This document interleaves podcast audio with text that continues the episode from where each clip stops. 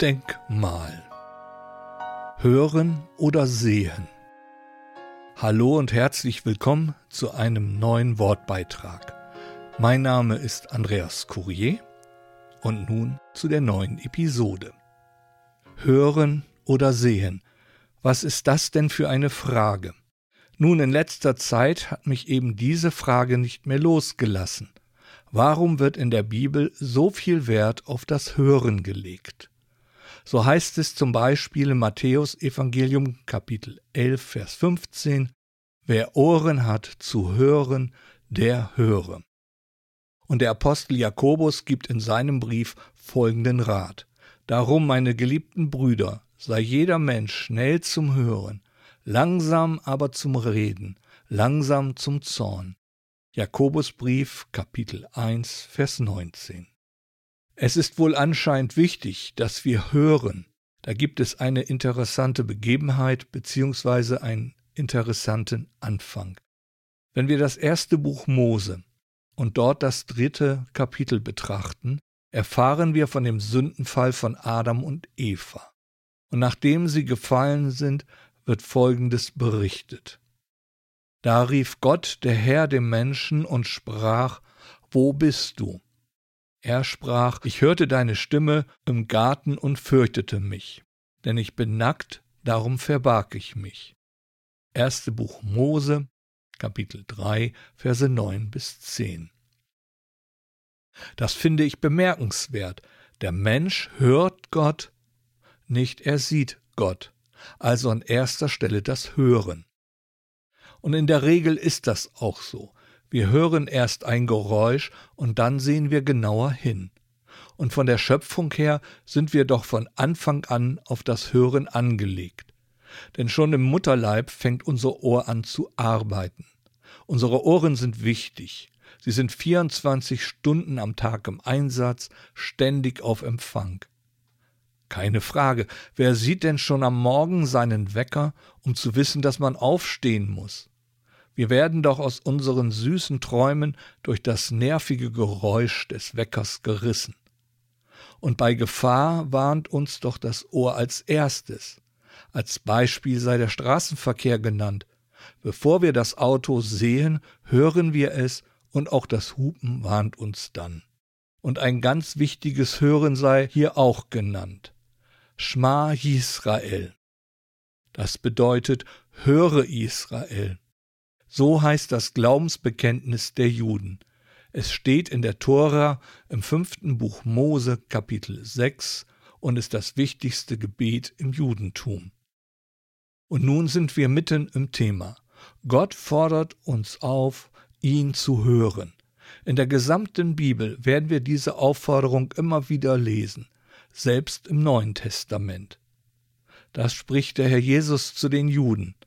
Es steht geschrieben in den Propheten, sie werden alle von Gott gelehrt sein.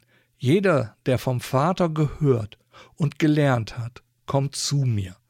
Johannes Evangelium Kapitel 6 Vers 45. Somit wird deutlich, dass wir Gott nicht unbedingt sehen müssen. Es reicht, ihn zu hören. Und dazu haben wir die Bibel, Gottes Wort.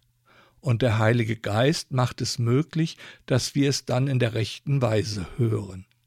Johannes Evangelium Kapitel 16 Vers 13 Wenn aber jener, der Geist der Wahrheit, gekommen ist, wird er euch in die ganze Wahrheit leiten, denn er wird nicht von sich selbst ausreden, sondern was er hören wird, wird er reden, und das Kommende wird er euch verkündigen.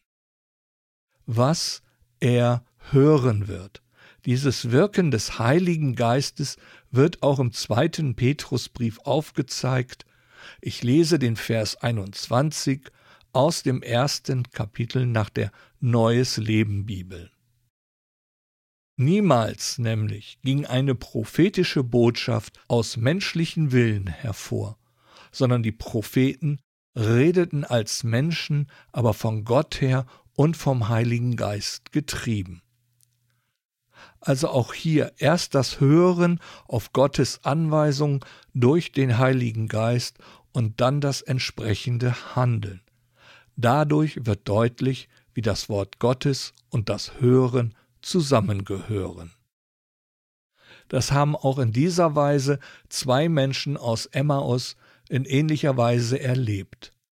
Ihnen ist der auferstandene Herr Jesus begegnet und ihnen brannte das Herz, als er ihnen die Schriften öffnete. Nachzulesen im 24. Kapitel des Lukasevangelium. Und noch ein Beispiel. Hier sei eine Begebenheit aus der Apostelgeschichte 16, Vers 14 erwähnt. Und eine gottesfürchtige Frau namens Lydia, eine Purpurhändlerin aus der Stadt Thyatira, hörte zu, und der Herr tat ihr das Herz auf, dass sie Acht hatte auf das, was von Paulus geredet wurde. Wenn wir Gottes Wort hören, rührt er unser Herz an. Da wird auch etwas Tröstliches deutlich. Gott legt so viel Wert auf das Hören, weil wir entsprechend geprägt sind. Worte haben doch durchaus etwas Tröstendes. Das hat jedes Kind, jeder Mensch doch schon erfahren. Ganz besonders, wenn es eine bekannte, vertraute Stimme ist. Wenn mich mal wieder meine Depressionen heftig heimsuchen, sehe ich auch nicht gerade irgendeinen Hoffnungsschimmer. Alles ist dunkel, meine Gebete scheinen nur bis zur Zimmerdecke zu gehen, und zum Lesen der Bibel fehlt oft die Kraft. Aber eine Predigt, Andacht oder gar ein Vortrag anhören ist dann relativ einfach. Ich kann die Augen dabei schließen und auf das Wort Gottes hören. Und so werde ich getröstet, auferbaut und auch gestärkt.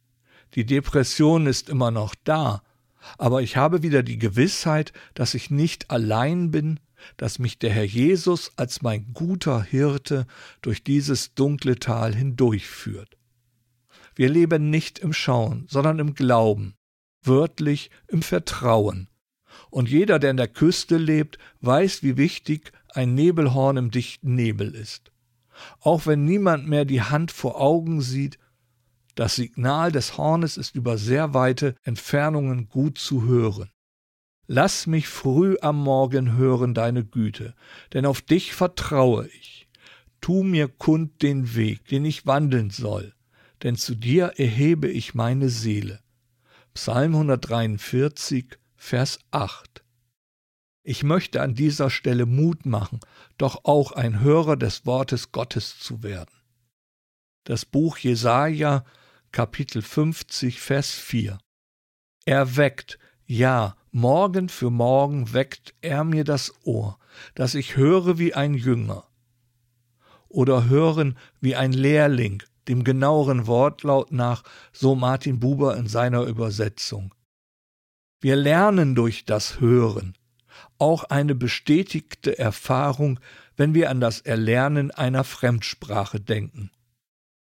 Also, Liebe Seele, höre doch den Zuspruch Gottes aus seinem Wort, vernimm sein persönliches Reden in deinem Leben, gleich der beiden aus Emmaus oder wie es eine Lydia erlebt hat.